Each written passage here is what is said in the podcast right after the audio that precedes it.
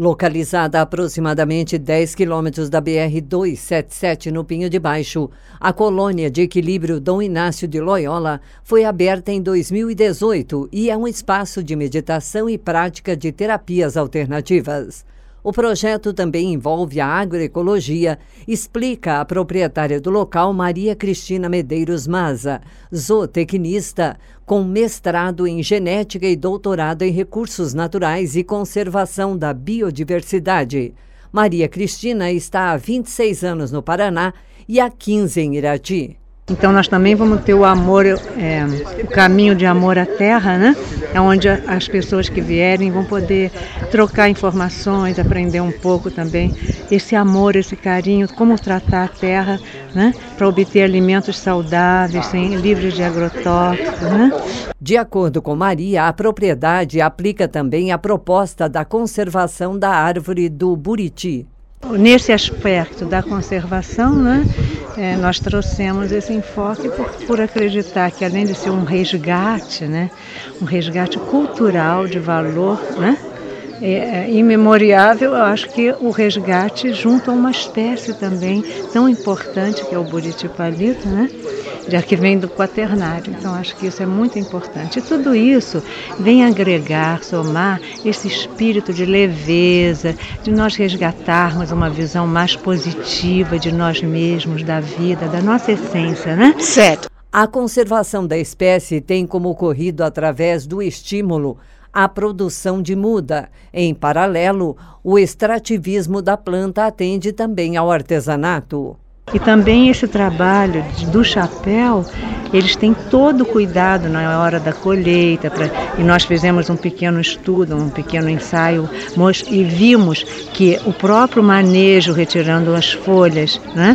E manejo sustentável, ele até propicia, permite um florescimento, maior das, das árvores, né? a produção de frutos. Então, tudo isso está sendo trabalhado junto à comunidade para que, no âmbito maior, essa espécie possa não desaparecer, que os nossos filhos e netos, as próximas gerações, possam conhecê-la aqui. Todo o processo da fabricação dos chapéus é artesanal, desde o recolhimento das folhas que serão aplicadas nos chapéus de palha processo bastante trabalhoso, né? Onde elas coletam, não são todas as pessoas que podem coletar, que sabem coletar sem danificar a planta.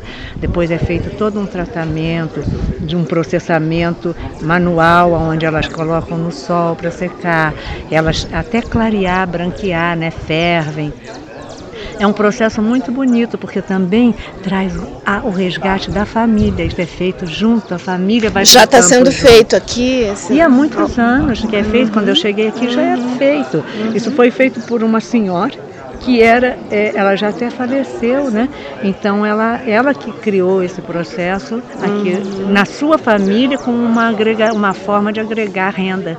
Angélica Aparecida Vidal Fernandes e Valdete Fernandes atuam na confecção dos chapéus de palha de Buriti há pouco tempo. A atividade, porém, é transmitida de geração em geração, conta a artesã Angélica. Valdete, por sua vez, aprendeu o ofício com a sogra. A minha bisavó fazia, e a minha avó faz. Como é que é o nome da tua avó bisavó? Da minha bisavó é Lourdes, Lourdes Ribas Fernandes. Ah, e da tá. minha avó é Vanir Cardoso Fernandes. Ah, tá. E como é que é teu nome? Valdete. Valdete também faz o chapéu da, da palha do Buriti? Também. Também é de família? Família. Minha sogra que fazia. Eu aprendi com ela. A comunidade do Pinho de Baixo está animada com a potencialidade da Rota do Equilíbrio em atrair mais turistas para a região e já está pronta para acolhê-los. Vilma Zarpelon Zanlorenzi possui um restaurante de comida típica italiana. Inês Zanlorenzi Visinoni tem uma pousada e Romilda Zanlorenzi disponibiliza passeios de charrete e trilhas pelo mato. Tá na parceria aí com o restaurante, Vilma? A ideia é essa? É, o Espaço Campanhola para mim está servindo refeições, é, comida italiana, polenta, macarrão, a salada, frango também, caipira. Isso aí, por enquanto. E a hospedagem vai ficar por conta? Da Inês. E a Inês? É que eu tô só eu e meu esposo agora na casa e lá minha casa tem cinco quartos, então quatro quartos vão ser disponíveis para o pessoal que quiserem alugar para ficar o final de semana ou pode ficar a semana inteira, não tem problema nenhum, porque tá livre. E a dona Romilda já tem, já tá meio que em andamento, né? É, Por, na casa de Noni. No museu, uhum. e daí tem a trilha no mato, passeio de carroça, de charrete, e a gente cuida lá das coisas. Na Rota do Equilíbrio, as vinícolas serão abertas à visitação, assim como ocorrerão apresentações de grupos folclóricos que preservam a cultura típica italiana, revela o produtor Miguel Roça. Nós estamos pensando até domingo, é, essa semana passada, nós fomos no Palácio do Governo, fomos falar com o Ratinho Júnior e estamos querendo formar uma cooperativa de vinho. E daí o centro seria no depósito que o Celcione Cosmo está tá legalizando. E daí nós vamos fabricar tudo juntos, né? Aqui no Pinha tem quatro é, é, produtor de uva ainda, né?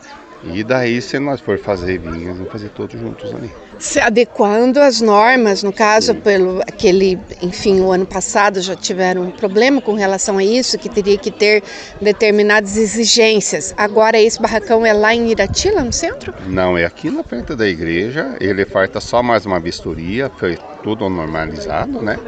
E daí essa ideia da cooperativa ainda tá, tá fraca, né? Mas daí essa cooperativa tem que pegar do município inteiro.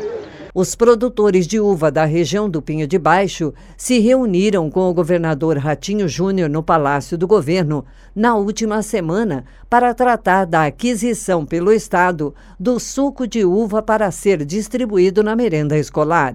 Então nós aqui só pouco se produzia açúcar, mas para vender para as famílias assim, né? E o governo garantiu a compra para ser distribuído nas escolas. E também a questão de financiamento para maquinário e para plantação mesmo? É, tudo isso vai ser financiado, né? É claro que tem que ter um, é, bem, coisa bem planejada, com matéria e tal, né? Esses outros órgãos ali. E daí o governo vai subsidiar para que seja plantado mais pareira para gerar emprego. Vocês já têm um número de 12 para montar uma cooperativa? Ainda não, tá? Estamos apenas pensando nisso, né? Tem que ser bem mais estudado.